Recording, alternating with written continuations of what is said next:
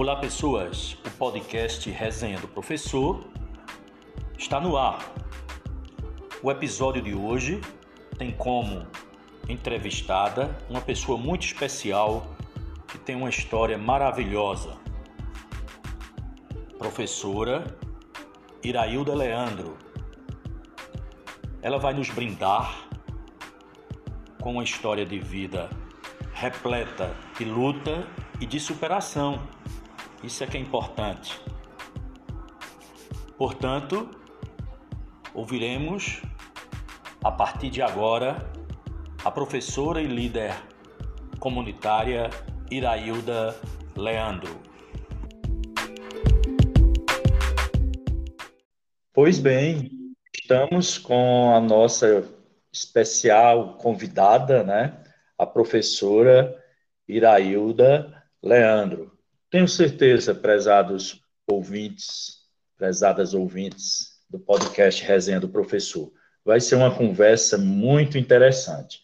Mas antes de iniciar a nossa conversa com a convidada toda especial, eu gostaria de ler é, um poema é, de Sérgio Vaz, tá? Que eu acho que cabe muito bem para o momento, cabe muito bem para a entrevistada. O nome do poema é Caminhos. E Sérgio nos diz mais ou menos assim: A história não perdoa os covardes, e com o tempo os mentirosos são devorados pela verdade. Ser livre é um preço caro a ser pago, e negar a vida é ser prisioneiro do acaso. Não tenho futuro. O passado não me pertence. E o presente? Bom, o presente ainda não abri. Sangue, suor e lágrimas, e no final um sorriso largo para disfarçar as cicatrizes de um coração, que mais parece um museu de lembranças distorcidas. Queria que você soubesse, pois, se vai caminhar comigo, isso é tudo que tenho a oferecer. Sérgio Vaz. Seja bem-vinda ao podcast Resenha do Professor, professor Irailda Leandro. Boa noite, César. Boa noite a todos que estão nos ouvindo. É um prazer estar aqui junto com você para essa conversa gostosa. E antes de, de tudo, eu gostaria de saudar é, as minhas ancestrais, as mulheres negras que vieram antes de mim, que trilharam esse caminho de muita luta, muita resistência e que me trouxe até aqui. Esse momento eu considero de fundamental importância e eu tenho uma companheira de luta chamada Azingere que ela diz: vamos aproveitar esses espaços para a gente furar bolhas. Estamos aqui para isso. Fico muito contente em abrir esse espaço para, de fato, furar bolhas. Eu acho esse termo sensacional. Precisamos furar bolhas. Se, muitas bolhas já foram furadas, mas com certeza muitas ainda mais, muitas mesmo precisam ser furadas, não é isso, professora? É isso mesmo, César. É verdade. Principalmente nós, né, que fazemos parte de uma, é, um segmento da sociedade, né, o povo negro, que vem sendo excluído, invisibilizado, na sociedade brasileira, desde o tempo da colônia até os dias atuais. Né? É importante esses momentos. Pois bem, antes que nós possamos né, falar de tantas, né, de tantas pautas interessantes, mas quem é Irailda Leandro? Se apresente para o nosso público, nos, se permita falar sobre sua história, sua trajetória, sua infância, sua adolescência. Nos fale um pouco né, sobre quem é essa figura tão extraordinária. Bem, companheiro, eu fiz uma reflexão e, e selecionei é, dois aspectos de minha vida, de minha trajetória é, individual, pessoal, para conversar com vocês nesse momento. Um deles de relação à educação, certo? É, eu nasci no Mundo Novo, né? sou filha da comunidade quilombola do Mundo Novo em Buíque, mas fui criada em São Domingos. E cursei né, os primeiros anos da educação básica na, lá em São Domingos. Naquele tempo, né, é, a gente terminava a quarta série, e para fazer a quinta série, tinha que sair de São Domingos e vir para uma cidade próxima fazer o curso de admissão para poder frequentar a quinta série.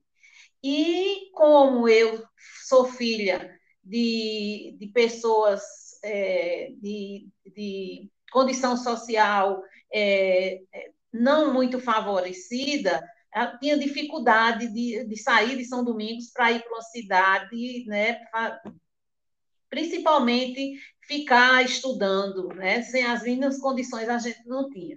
Mas aí eu, eu, eu percebi desde cedo, desde muito cedo, né? Quando eu estava terminando o quarto ano, é, diante de toda a conjuntura, né? Daquela vivência de muita é, precariedade, né? de muitas é, faltas, né? Inclusive é, passando necessidades. Eu tinha consciência que não tinha condições de estudar numa cidade maior, mas mesmo assim eu aperriei muito a minha mãe, porque eu queria testar meus conhecimentos. A minha vontade era fazer o teste de admissão somente, pelo menos, para saber se eu tinha condições, se eu tinha aprendido igual às outras crianças, se eu estava bem. Era um sonho fazer aquela prova. E aí eu lembro bem que a minha mãe, eu aperriei, aperriei mesmo, aí ela não teve como fugir, me trouxe a Arco Verde, né, pegou na minha mão e a gente veio numa quarta-feira para Arco Verde, é, passando por casas de pessoas conhecidas de lá da região, perguntando se me aceitariam é, é ficar três dias na sua casa para eu fazer é, as provas né, do curso de admissão. E aí eu lembro bem da última casa que a gente passou, uma casa grande ali perto da linha do trem, no Bandeirante, não lembro de quem era, mas a pessoa, minha mãe chegou, olha, essa menina está me aperreando, e ela quer fazer, quer vir passar, ela vem, traz o lençolzinho dela, ela pode dormir até no chão, mas ela estava me massacrando com essa vontade de vir, eu queria saber se ela podia ficar aqui esses três dias.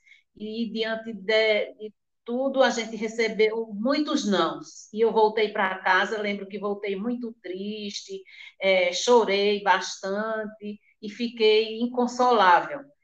Na segunda-feira, né, quando as minhas colegas de classe vieram, né, as que eram pessoas de classe social mais abastada, que tinham condições de trazer coisas das fazendas, né, para onde iam ficar, quando elas vieram, né, passaram na minha porta, na porta da minha casa, todas alegres, é, vim, e vindo para Arco Verde para passar a semana, eu, aquela cena ficou gravada na minha memória.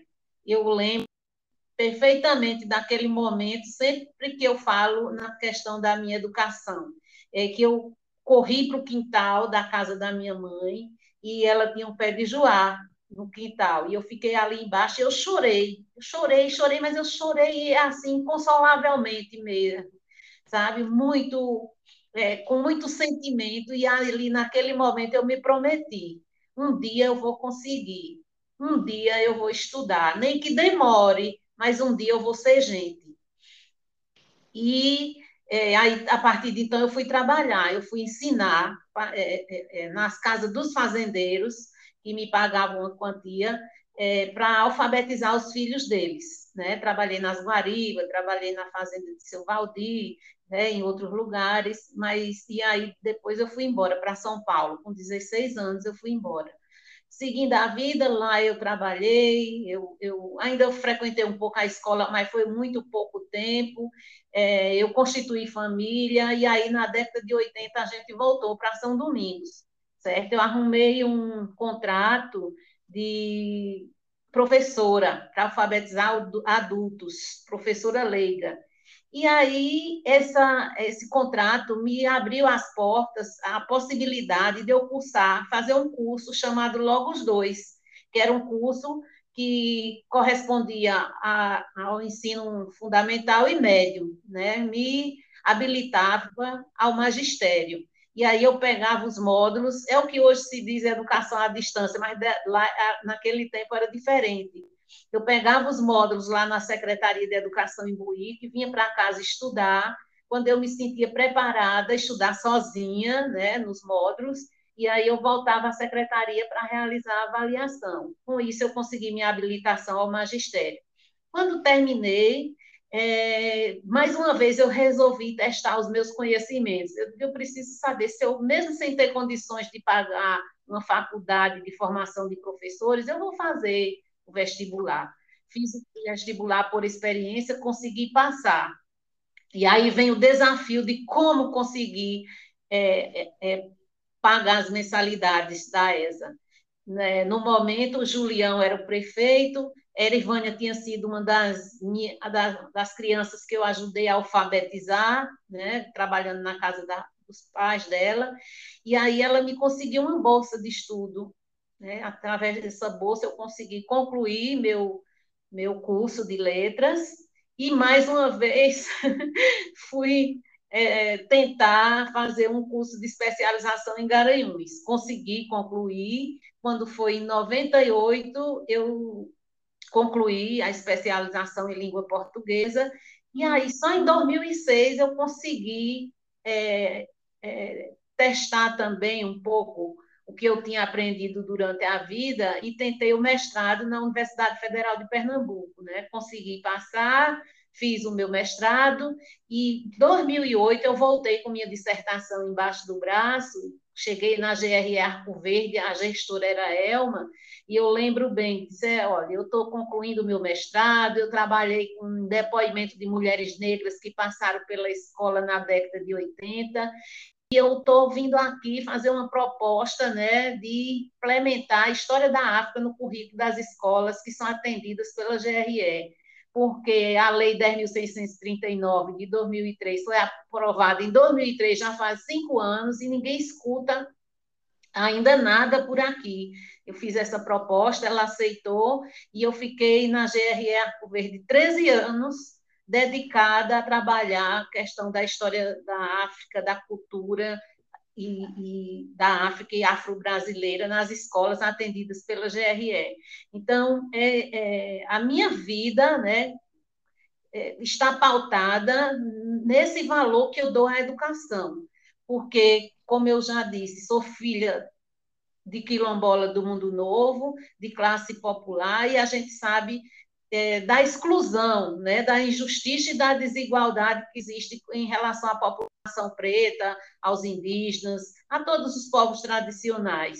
E a educação eu pautei desde a minha inocência, né? Porque eu tinha 10, 11 anos quando eu vi que eu só ia sair daquele ciclo de pobreza e de miséria se eu me dedicasse à educação, né? Quando eu fui naquele quintal e chorei lá e me prometi que, que um dia eu ia conseguir, é porque eu vi que só através da educação eu iria conseguir romper esse ciclo de pobreza e de miséria que a gente vivia ali em São Domingos.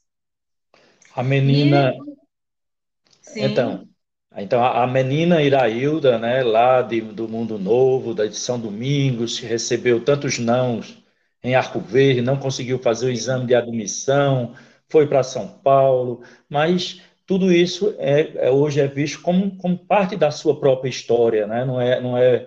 Acho que todas as lágrimas que eram para ser derramadas foram derramadas lá debaixo daquele pé de joá, né? Isso, Irailda. É é verdade, porque eh, desde aquele momento eu planejei, sabe? Eu tracei uma, um caminho na minha vida, na minha história, e eu persegui ela e continuo perseguindo, viu? Porque eu continuo estudando. Estou aqui, estou me aposentando, mas eu estou diariamente eu estou pegando alguma coisa, estou vendo aí o que está acontecendo e tentando me melhorar cada vez mais. Eu, eu, eu fiz um objeto tracei um objetivo de vida e estou seguindo ele até o momento que der. Mas, César, um outro aspecto da minha vida que eu acho fundamental assim na construção da minha identidade negra foi o meu envolvimento nos movimentos sociais, certo? Eu acho bem é, é, é um ponto fundamental no meu desenvolvimento, no meu trabalho que eu venho fazendo na, nos movimentos sociais. Aí eu, eu, eu gostaria de trazer um pouquinho dessa história para dizer que, como eu fui embora para São Paulo, final na década de 70, no finalzinho da década de 70, início dos anos 80, eu tive acesso a um movimento em São Paulo, que nem era eu que era filiada ao movimento, era meu ex-marido. Ele fazia parte, junto de um jornalista da TV Record, de um grupo chamado é, é, Grupo de Defesa da Cidade, da cidade de São Paulo, é, GDC. E aí eu escutava, sabe, as conversas, as palestras, as reivindicações, as indicações, as pautas de luta, uma outra coisa também que me influenciou bastante para eu estar nesse meio desde então, né, há mais de 30 anos, é, foi ouvir um, uma, um homem semi-analfabeto, nordestino, numa praça em São Bernardo do Campo, discursando para milhares de pessoas e falando de injustiça, de desigualdade, de, de é, das questões trabalhistas, de tudo isso, aquilo. Quando eu ouvia aquele homem falar, eu, eu me emocionava sempre, e sabe, bastante. E aí eu aprendi com aquele homem que, que a gente deve lutar não só para a gente estar bem, mas para que todos estejam bem. Eu aprendi com ele a lutar pela coletividade certo? E aí eu voltei para, em 85, mais ou menos, a gente voltou para São Domingos, e ali eu me envolvi nos movimentos sociais como nunca, porque além de fundar a associação em Guanumbi, ajudei a fundar várias associações na zona rural. Eu lembro como hoje, quantas vezes a gente sentou embaixo de um pé de umbu e eu, a gente mostrava para as pessoas, todos sentados ali naquela sombra, dizendo: olha, é, se eu pegar um garrancho desse, olha aqui, eu quebro com maior facilidade.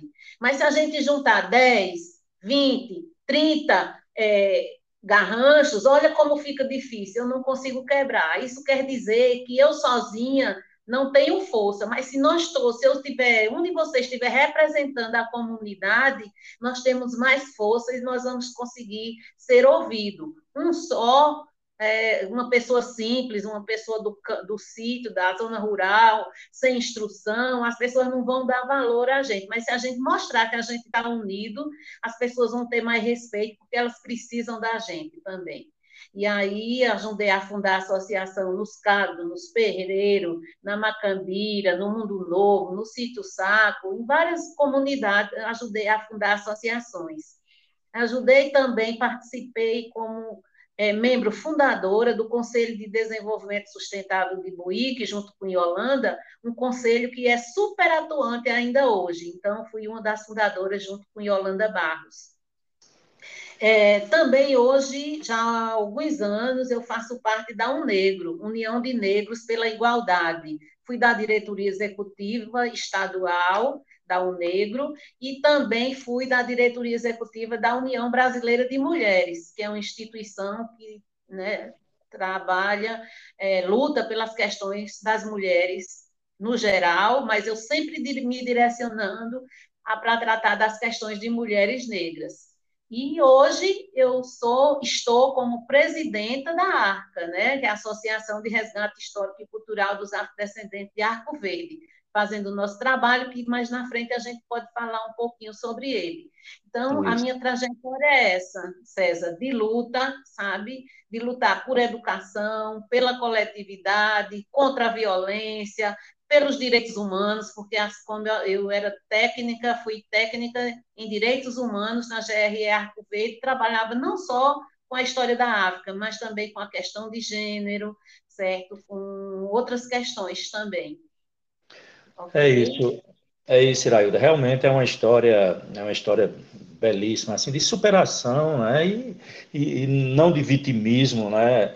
Eu acho que é muito importante esse, esse seu depoimento, né? Porque é um, a, a gente educa também por exemplo, né? Se bem que hoje, se a gente for partir dos exemplos que a gente está tendo aí na nação, né? É complicado, né? Eu não imaginava, eh, Irailda e prezados ouvintes, que nós pudéssemos chegar assim, a, a, ter um retrocesso, porque nós tivemos uma época aí, né, de década de 90, no início dos anos 2000, né, onde houve um fortalecimento muito grande dessa luta coletiva, né, dos sindicatos, das associações, enfim, era uma, uma a coletividade realmente é, estava se empoderando.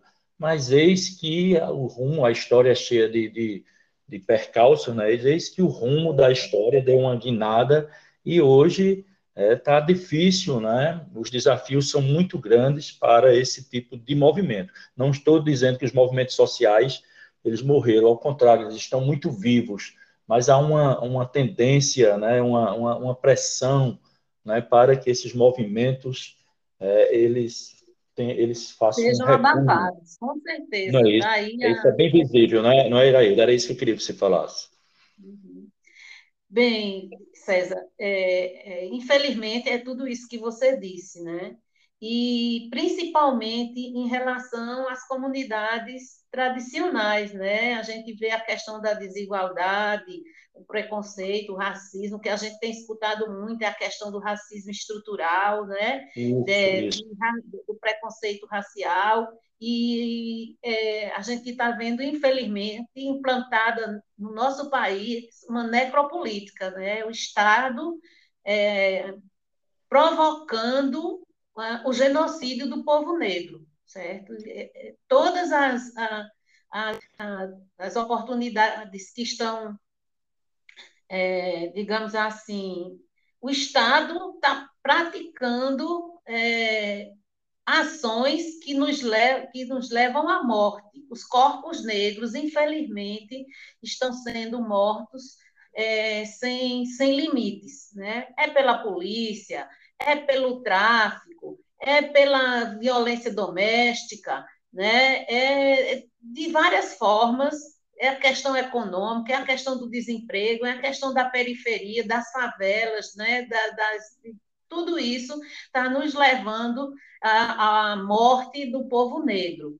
E aí se tem se falado muito ultimamente nessa questão do racismo estrutural, né, que são esses conjuntos de práticas de hábitos que a gente tem do, no cotidiano, que muitas vezes você é racista sem nem perceber que você está ofendendo e magoando as pessoas. Eu lembro de um caso de uma pessoa de Buíque que eu respeito muito, sabe? E é uma pessoa que contribui significativamente para a comunidade buiquense, uma pessoa super respeitada, e ele tem o costume de, às vezes, postar textos né, na rede social, no Facebook, é, tentando elevar a autoestima do povo, mandando o povo ter cuidado com essa questão da pandemia, use máscara, use álcool gel, se puder, fique em casa. Ele tem esse trabalho e, como é uma pessoa pública, conhecida, tem uma influência muito grande nesse ponto.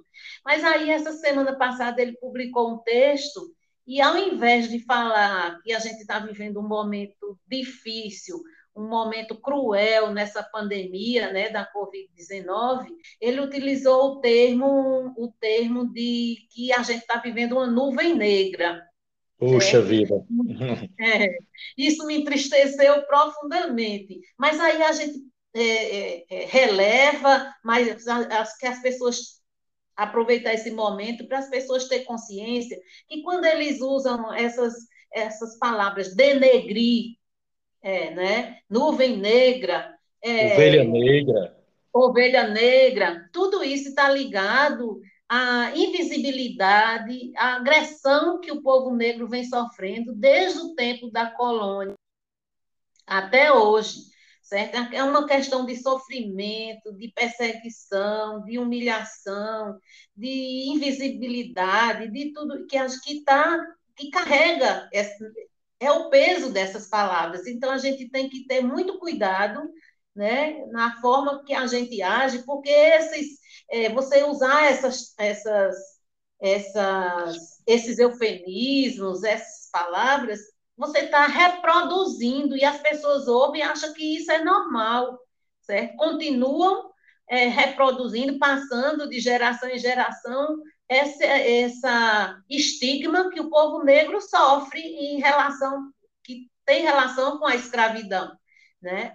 E a gente precisa evitar isso, ter cuidado, né? E a, na escola a gente sempre conversa sobre isso, nas escolas por onde a gente passou, que algumas vezes acontece é, atitudes racistas dentro da escola e alguns professores e gestores, infelizmente, acha que é brincadeira, não ligue para isso. E se você se te chamar de macaco e você não ligar, depois isso vai passar, não vão chamar mais, etc. e tal. Quando a gente sabe que essas coisas magoam, que machucam a subjetividade das crianças e que a gente carrega esses traumas para o resto da vida. E isso prejudica também os nossos desenvolvimentos, né? E as nossas subjetividades. Infelizmente. Isso é, tão, isso é, tão, forte, isso que você coloca, professora. É, eu, eu, assim, você fala aí que é, vi uma postagem, também, logo quando teve aquele assassinato lá nos Estados Unidos, né, do, do George, George Floyd, né? Floyd. Né? Isso, então, aí, aí surgiu muito aquela, aquela hashtag, né, é, Vidas é, Negras Vidas Negras importam. importam. E aí eu tenho, um, eu, eu tenho um, um, amigo nas redes sociais, ele, inclusive ele é policial e, e ele é negro, mas ele é, ele é assim, ele está do outro lado, digamos assim. Mas é o que Sim. eu quero dizer aqui, que é tão forte que ele não, ele discordando não, que não, vidas negras não importa. Aí botou uma hashtag lá, vidas humanas é que importa. Então veja como como tenta se, se inverter, né, o, é. a ordem, né? Ele próprio como negro, mas ele como ele está, digamos assim, do outro lado, né? Mas eu acho que ele também está do outro lado, porque ele também talvez seja vítima desse dessa formação sim, que ele teve de ovelha sim, negra, de nuvem negra. Eu nem, nem o é. responsável, mas aquilo me incomodou, sabe? Ainda hoje me incomoda. Eu não, não, não contra-argumentei, porque eu digo, não, não, não, não dá. Por aí eu estou vendo que isso é uma coisa que está saindo, saiu naturalmente dele, mas um naturalmente que certamente foi forjado na escola da vida por onde ele passou. Não é mais ou menos isso que a gente percebe? Uhum. É isso aí. E assim, mas vai chegar um momento que ele vai cair na realidade sabe? Assim, às vezes, eu, eu lembro bem de um professor que eu tive na federal, que ele diz assim, professora, às vezes nem é necessário a gente dizer, nem tudo a gente pode dizer e, nem é, e às vezes nem é preciso, porque a pessoa por si só é, descobre o que está fazendo, certo? Então, assim, a gente, eu, eu mesmo na minha própria família, eu tenho pessoas que não que é mais preta, tem os traços fenótipos muito mais acentuados do que o meu, certo? Que eu, é, na mistura, eu ainda sou um pouco desbotado, como diz o outro, mas ela, ela acha que quem é. Eu, quando eu digo assim, eu sou negra, ela, ela diz para mim, é, não se desgraça, não. Aí eu fico pensando comigo, se ela é mais preta do que eu, tem o cabelo mais é, crespo do que o meu, ela acha que quando eu digo que eu sou negra, ela acha que eu estou me desgraçando. Imagina o que ela pensa dela, né? Dela. Eu fico muito triste com isso. Também não, não, não repreendo, nem tento dar lição, porque já é uma pessoa de idade, entendeu? Já não adianta mais, e eu só fico muito triste que a sociedade brasileira fez a minha irmã pensar que ela é uma desgraçada porque ela é negra, certo? Isso é muito triste, a gente perceber que a própria, a, a, própria estrutura, né, as estruturas da sociedade, faz a gente acreditar que é incompetente, que, que se a gente, né, como diz o ditado, se não, não faz na entrada, faz na saída. É, são tantas coisas que, que fazem a gente acreditar que para a gente desfazer isso é bem demorado, sabe? É bem dolorido também, certo? É muito, é muito triste você saber que uma criança, uma, uma inocente, uma criança de 6, 5, 6 anos de idade, chega em casa querendo tomar um banho de água sanitária porque se sentiu excluído na escola e quer ser igual às outras crianças. Então, são coisas que a gente tem visto e ouvido que faz com que a gente é, se entristeça muito, mas nem por isso a gente deixa de lutar, certo? E nem pois por é. isso a gente deixa. Né? E nesse contexto, né, a gente já vive numa sociedade muito machista, né? Além de ser mulher, ser mulher negra, né, nordestina, lá de Mundo Novo, eu acho que também é uma, umas configurações né, que também marcam muito, não é, Irailda? Com certeza, César ser mulher e ser negra nessa sociedade, nessa conjuntura que nós estamos, não tem sido fácil. E quando eu falei um pouco na entrada de quem é Irailda, né, da minha trajetória na educação, é, eu, eu, eu costumo sempre dizer assim, César, quando eu falo do que eu passei para poder conseguir ascender na educação, isso não foi uma coisa prioritária minha. A gente tem visto através de resultados de pesquisas de que tem sido uma constante, é, a minha situação é uma constante na vida de várias, muitas mulheres negras nesse país, nesse Brasil, de luta, de resistência, de tentar ocupar um lugar de poder, não tem sido fácil. E aí, quando eu percorro esse caminho, e eu faço questão de dizer por que eu passei, é para os jovens, as crianças jovens e todas as pessoas negras é, vejam que hoje as coisas, apesar de tudo, ainda são bem mais fáceis do que daquele período. E eu espero que daqui para frente é, os nossos descendentes tenham maior facilidade para ter esse acesso à educação e ocupar esses postos de poder na sociedade brasileira. Mas em relação a ser mulher e ser negra, eu quero é, aproveitar para falar um pouquinho de mulheres, sabe? Que, quando eu disse no início, que percorreram um caminho de luta e que me, me traz até aqui a esse espaço junto com você, podendo falar de muitos temas, né? Mas aí eu quero trazer, por exemplo, uma mulher que chamada Aqualtune. Ela era princesa, filha do rei do Congo, que no tempo do reinado do seu pai, antes da invasão portuguesa, ela era uma estrategista de guerra. Ela chegou a comandar um exército de 10 mil homens na África. Certo? E aí resistiram muito tempo na luta contra os invasores portugueses, mas devido à correlação de forças, foram vencidos e a Qualtune foi, escravi, foi, foi sequestrada do continente africano, fez a travessia do Atlântico e foi vendida em São Paulo, no estado de São Paulo. E aí, como ela era uma mulher de luta, uma mulher guerreira, ela nunca se submeteu à, escravidão. Em qualquer lugar que a Qualtune passou, aqui no Brasil, ela lutou desesperadamente pela liberdade, não só dos seus companheiros, onde ela estava. Então, ela era sempre vendida porque as pessoas não queriam, porque ela se rebelava, ela conseguia juntar os, os escravos e se rebelar e fugir.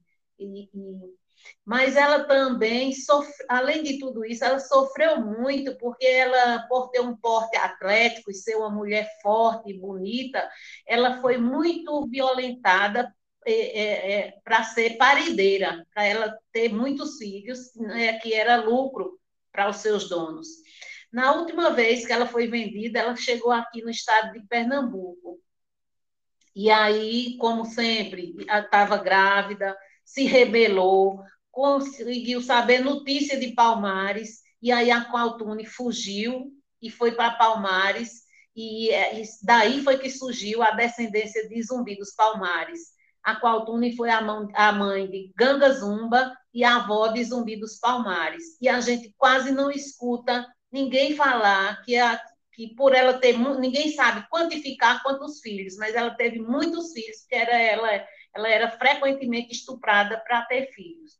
E aí, quantas é, descendências de Aqualtune não existe aqui no nosso território, aqui no Brasil, principalmente Pernambuco e Alagoas.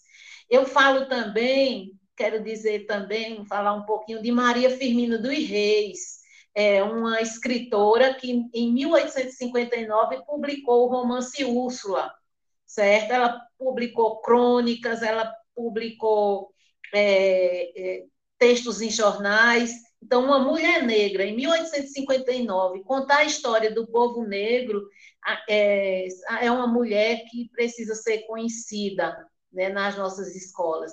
Carolina Maria de Jesus, eu pulo aqui um, um tempão na história, mas Carolina Maria de Jesus, ela foi um exemplo, assim, ela era mineira, foi morar em São Paulo, na fazenda, na favela do Canindé, lá em São Paulo, e ela era catadora de lixo, né? Catadora de lixo de papel, ela catava mais papel.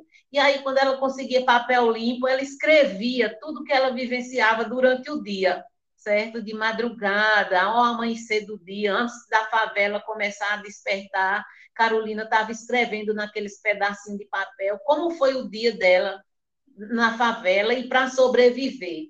E aí o livro de Carolina Maria de Jesus se chama Quarto de Despejo, o diário de uma favelada, que hoje é lido nas melhores faculdades, universidades da Europa, como uma leitura obrigatória para quem quiser conhecer o Brasil. Quanto nas escolas aqui do nosso país, poucas pessoas conhecem a história e as leituras e os textos de Carolina Maria de Jesus.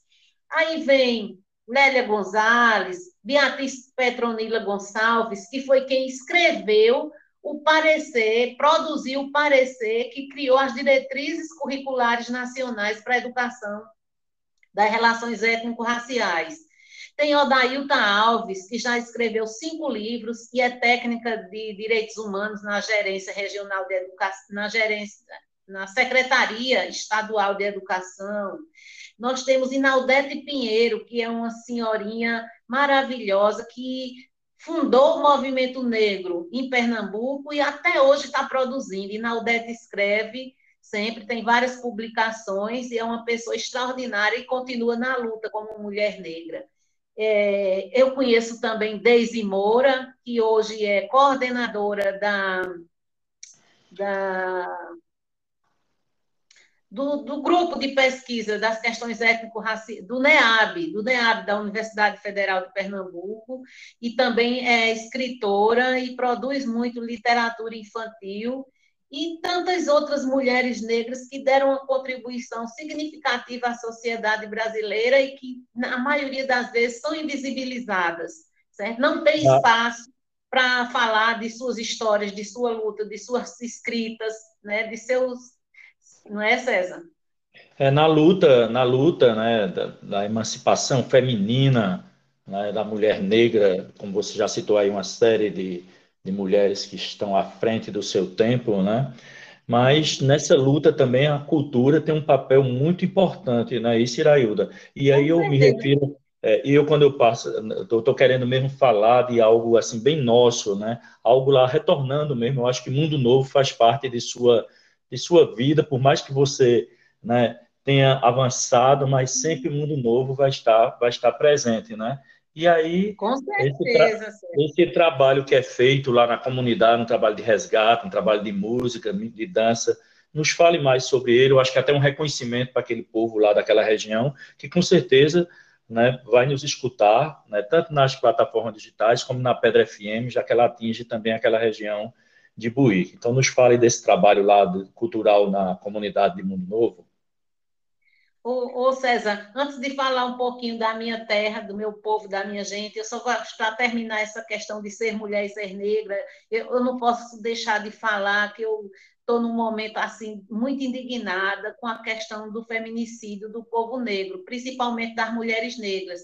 E essa semana aconteceu um crime bárbaro lá no Rio de Janeiro de uma menina de 24 anos, grávida, que foi morta. Né? Então, a gente não pode deixar de se indignar com essa violência contra o povo negro. Os corpos negros estão sendo mortos é, é, assim, de uma forma desnaturalizada. E a, a gente percebe também que o que aconteceu com ela e com outras mulheres na Bahia, mais duas essa semana assassinadas uhum. pela polícia é, em tiroteios, e aí, assim, se fosse uma moça que não fosse negra, né, de, e fosse de uma classe social é, né, mais abastada, com certeza teria gerado uma comoção social muito grande o que aconteceu com essa moça.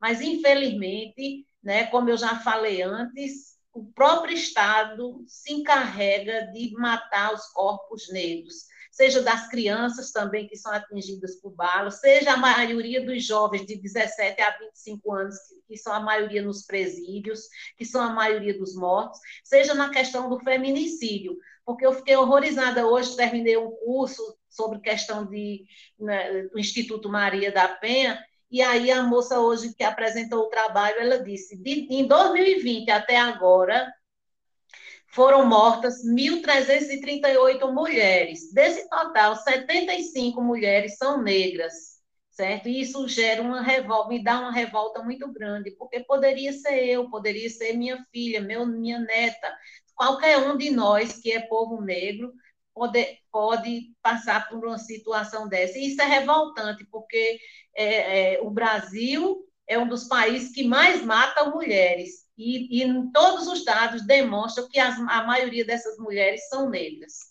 Né? Infelizmente. É lamentável. É lamentável, é um extermínio assim, é, é silencioso, né? É, diante Isso. de um Estado, de um Estado que deveria promover né, a, a, a harmonia, da proteção e às vezes esse próprio Estado que estimula, quando não é ele mesmo diretamente através de suas o próprio é, assassino, né, o Estado. Exatamente. É, é, é muito triste. É, é, não tem nem como a gente. É, a gente fica indignado com isso. Mas, enfim, vamos lá, porque realmente o tempo está passando. Eu queria ouvir isso falar lá da sua, da sua comunidade, terra, lá, do movimento do que é feito. Da cultura, César, porque, assim, se eu priorizo a educação, eu não me separo da cultura, sabe? Em qualquer espaço que eu tiver, eu sou defensora, eu sou apreciadora sabe? E acredito que a cultura tem contribuído também significativamente para resgatar esses corpos negros, sabe, da violência, das drogas e de tudo mais.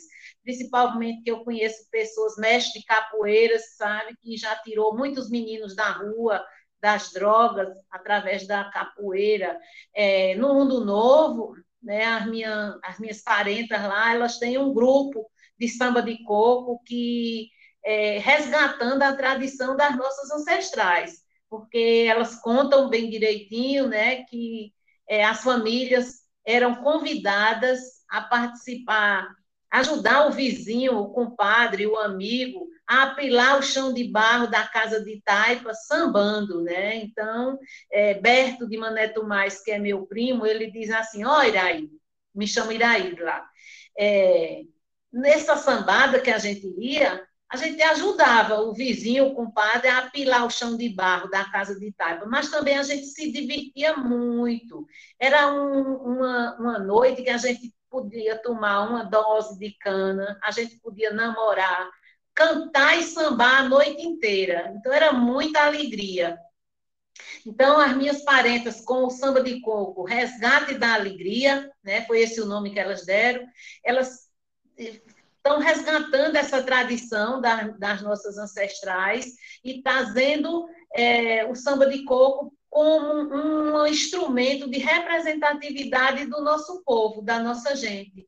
Certo? Então, eu fico muito feliz quando eu, é, um outro dia, um pessoal da Universidade é, de Recife estavam lá e a gente foi convidado e eu fui também participar e à noite elas se apresentaram, saíram lá de dentro de casa, todas bem arrumadas, é, cantando um bendito, sabe? Um bendito daqueles bem antigos, com uma voz extraordinária, e chega, a gente se arrepia de ouvir aquela, a força da nossa gente através daquele cântico. Então, é muito importante. E aí, aquele grupo, são 20 mulheres e uns quatro homens que tocam os instrumentos. E aí, a gente tem frequentemente nos, se reunido com elas para mostrar que a gente que elas estão sendo reconhecidas através da cultura, já se apresentaram em Recife, em Garanhuns, em, aqui em Arco Verde, em Pesqueira, em vários lugares ela já se, o grupo já se apresentou, mas a gente também faz questão, eu tenho uma parceira muito forte em Buíque, no governo de Buíque, que é Santina Oliveira, que é secretária da Mulher, a gente trabalha com elas para elas aprenderem é, a se valorizar, né? A gente fala de todos os temas. A gente faz reunião para falar de violência, a gente faz reunião para dizer que a gente precisa é, trabalhar para é, se manter, conseguir se manter, sustentar a família sem precisar de esmola, certo? A gente incutir nelas essa consciência de que a gente tem muita riqueza no território, que a gente pode sobreviver, trabalhar para sobreviver e ter acesso às políticas públicas sem precisar de esmola. E tudo isso através do trabalho com o samba de coco. Eles também têm um grupo de capoeira, certo? A gente também está resgatando as mulheres que foram é, benzedeiras, É, nós temos é, uma parteira que pegou mais de 100 meninos lá no Mundo Novo, e ela faleceu, mas a gente está tentando resgatar um pouco da história dela, que é Tereza Caetano, certo? Ludwig Cádia, sim.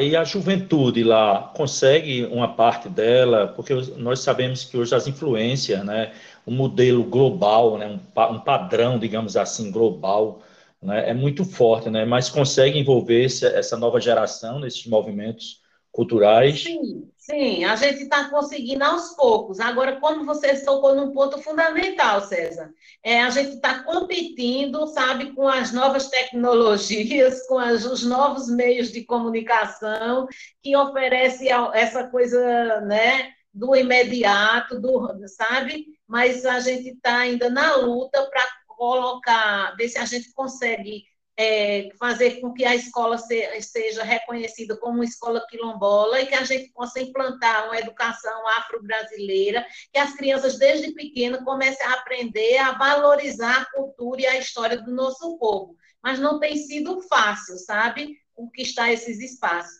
Mas mesmo assim, os meninos gostam da capoeira, certo? E tem alguns jovens que a gente está envolvendo assim em cursos pela internet, sabe? Tem a, a gente faz participa das reuniões da Comissão Estadual Quilombola e através dela é, alguns jovens estão tendo acesso a mais informações, a elementos que ajudam a construir a identidade quilombola, né, do povo negro do mundo novo. E assim, agora não tem sido fácil, viu? A gente tem dificuldade, muita dificuldade certo? É, é, com os vícios, né? com a, a, televisão, com o Facebook, o WhatsApp e tudo mais, a gente tem tido, né? não é fácil não, César, não tem sido fácil. Então, saindo lá de Mundo Novo e, e vindo para Arco Verde, né? É, nós estamos já próximos do, do, do término da nossa conversa, mas a gente tem dois pontos que eu preciso que, né, que escutar você falar. Um, um, ponto é sobre essa associação, é ARCA, é assim que se pronuncia mesmo, ARCA? É, é, é ARCA, Associação de Resgate Histórico e Cultural dos Afrodescendentes. É, eu vou, né, vou ser bem breve para dizer aqui, a ARCA foi fundada em 94, aqui pelo meu companheiro Luizão, é Luiz Eloy de Andrade, que também é meu conterrâneo, nasceu lá no pé da Serra de Buíque, lá de, nas Queimadas, e aí pequeno ele veio para Verde, eu, eu conheci, uma figura extraordinária. Conheceu o Luizão, que bom.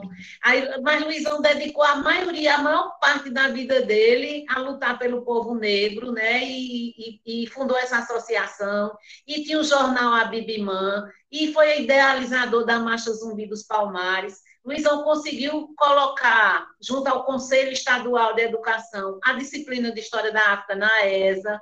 Ele várias ações, assim, publicou muito muitos livros, gostava de produzir as camisetas, né, com, com as mensagens do povo negro, mas aí Luizão faleceu e a, e, e a gente está tentando resgatar a arca, não está sendo difícil, não está sendo fácil também, certo? E hoje eu estou como presidente, Valdira Ramos, que é do é, Valdira do Acarajé, conhecida aqui, que também, junto comigo, participou da da direção da ARCA, quando Luizão era presidente, né? tem Paula Almeida, Ana Camila, Roberta, Raquel, Manu, Arlinda e mais alguns homens, como Damião, Damião Lucena, Rodolfo do Monsenhor, e mais alguns homens, seu Assis Calixto, é, é, Canguru da Capoeira, fazem parte dessa nova direção. E a gente está tentando resgatar a arca é, com, algumas, com algumas dificuldades, porque antes de Luizão falecer, ele, ele deixou de, de declarar imposto de renda os quatro anos, sabe? E aí, com mais dois anos meu, que eu já estou à frente, são seis. Então, seis anos sem declarar imposto de renda gera multa. E aí a gente não está conseguindo fazer muita coisa porque o, CP, o CNPJ da Arca está inativo. Então, César, eu quero aproveitar essa oportunidade para dizer que a gente está planejando realizar umas oficinas aqui no Julho das Pretas, né, que o mês de julho é o Julho das Pretas, dedicado às mulheres negras, é, o Dia Internacional da Mulher Negra, afro, latina, americana e caribenha. Dia Nacional de Teresa de Benguela, então a gente vai fazer umas oficinas, é, vai cobrar uma taxa simbólica para ver se a gente consegue atualizar o CNPJ da Arca. E gostaria de, é, vou divulgar, até o final do mês a gente está divulgando, e gostaria de ter o apoio de algumas pessoas, principalmente da Pedra, que eu tenho aí o Ira, algumas professoras que fazem um trabalho extraordinário em relação ao povo negro, à cultura e à história do povo negro, certo? Pois bem, estamos, estamos caminhando mesmo para o final né, da nossa conversa. O tempo passou rápido demais, Irailda. Acho que teríamos Foi que mesmo. fazer um programa. Vai ter que ter uma segunda parte, mas eu gostaria que, em poucos minutos mesmo, né, em cinco minutos, estourando cinco minutos, você encerrasse essa nossa fala, essa nossa conversa de hoje, né, dando um significado a um termo que eu acho sensacional. Eu peguei esse termo, inclusive, até das suas, nas suas redes na sua rede social. Respeite o nosso cabelo. Encerre o nosso podcast com uma rápida reflexão sobre esse termo. É, é, muito importante. A gente realizou aqui em Arco Verde, há uns anos atrás, o primeiro encontro do Crespo e Cacheado aqui em Arco Verde, sabe? Porque a gente sabe muito bem que o padrão de beleza eurocêntrico que predomina na sociedade brasileira é o cabelo esticado, loiro liso, né? Então, e aí eu quero dizer com isso que eu não posso nem discriminar ninguém, só quero chamar a atenção para as pessoas saberem que quando a gente assume o cabelo crespo e o cabelo cacheado, a gente não assume só por uma questão de estética, a gente assume porque a gente quer representar a, a nossa identidade, certo? É, uma, é um, um símbolo de empoderamento e de respeito pela nossa cultura, é dizer, eu, é assumir a nossa negritude quando a gente assume o cabelo crespo e cacheado. Mas eu mesma, seguindo esse padrão eurocêntrico que predomina, eu também já alisei o meu cabelo de formas agressivas, né? de esquentar o ferro quente, de dar e puxar, porque a gente quer seguir esse padrão. E isso é passado para a gente, infelizmente, de uma forma que a gente quer seguir, a gente é, seguir esse padrão de beleza, certo? Mas é, a gente está aí na luta, e assim, depois de, de muito trabalho, a gente está vendo que as, as, as jovens, as mulheres e homens também estão mais abertos a mostrar esse posicionamento. É um posicionamento de idade, mas também é um posicionamento político certo? Porque a gente vê hoje várias negras da televisão e em todos os lugares que a gente anda, as pessoas assumindo o seu crespo e o seu cacheado. E isso é uma forma de dizer, nós somos é, negros que, segundo o IBGE, é, inclui os pretos e pardos, e que nós somos a maioria do povo brasileiro e que nós queremos respeito. E tudo isso a gente pode transmitir através de um simples gesto de assumir a nossa ancestralidade através do cabelo, de deixar o nosso cabelo do jeito que ele é. Ele não é ruim, ele nunca fez mal a ninguém, certo? Ele é um cabelo maravilhoso que a gente trata bem. Né? As pessoas pensam né, que, é, que, é, que é feio e, e nosso cabelo não incomoda ninguém, a gente cuida dele trata com o maior carinho e quer respeito. E a gente pode hoje adentrar em qualquer espaço com o nosso cabelo maravilhoso do jeito que ele é. E eu fico muito feliz quando eu vejo as jovens, né, até crianças assumindo os seus cachos e os seu, seus crespos e dizendo e assumindo também que é negro, que é preto, certo? Até uma das formas das pessoas, muitas vezes que pensam que não são racistas, eles, eles quando diz assim, vai falar de uma pessoa negra, fala assim, aquela, aquele mulato, né? Aquele mulato, aquela pessoa de cor. Mas fale mesmo que é preto, que é negro, que dependendo da forma que você fala, se você não fala humilhando, nem de forma pejorativa, a gente quer ser chamada de negro mesmo, certo? A gente quer ser chamada de preto mesmo, certo? Então, é essa mensagem que eu deixo, para que as pessoas façam uma reflexão de como age, de como fala, de como se comporta, e respeite mesmo o nosso cabelo, Certo? Respeite mesmo a nossa, a nossa, os nossos traços, respeite a nossa cultura, respeite a nossa individualidade. Vamos viver em harmonia. A gente não quer ser melhor do que ninguém, a gente só quer conquistar os nossos espaços e viver bem como todo mundo quer viver. E assim, ouvimos com muita atenção, né, com muita emoção, posso dizer, as palavras da professora Irailda Leandro. O podcast Obrigada. Resenha do Professor fica muito agradecido com sua fala. Com certeza nos encontraremos em outra oportunidade. Até a com próxima. Certeza. Estarei sempre à disposição. Boa noite a todos. Muitíssimo obrigada.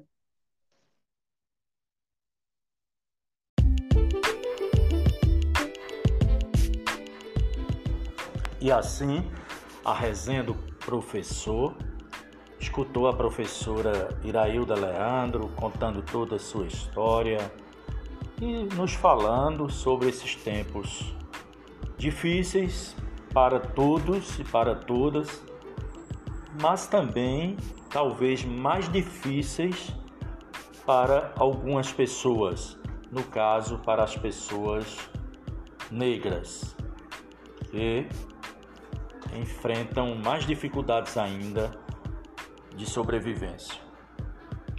Como vocês podem ter ouvido, a gravação foi feita à noite, por isso que a professora fez os cumprimentos noturnos. Está sendo reproduzido agora na Pedra FM, além de outras plataformas. Muito obrigado pela audiência. Continue usando máscara Continue usando máscara. Evite aglomerações. Até a próxima oportunidade.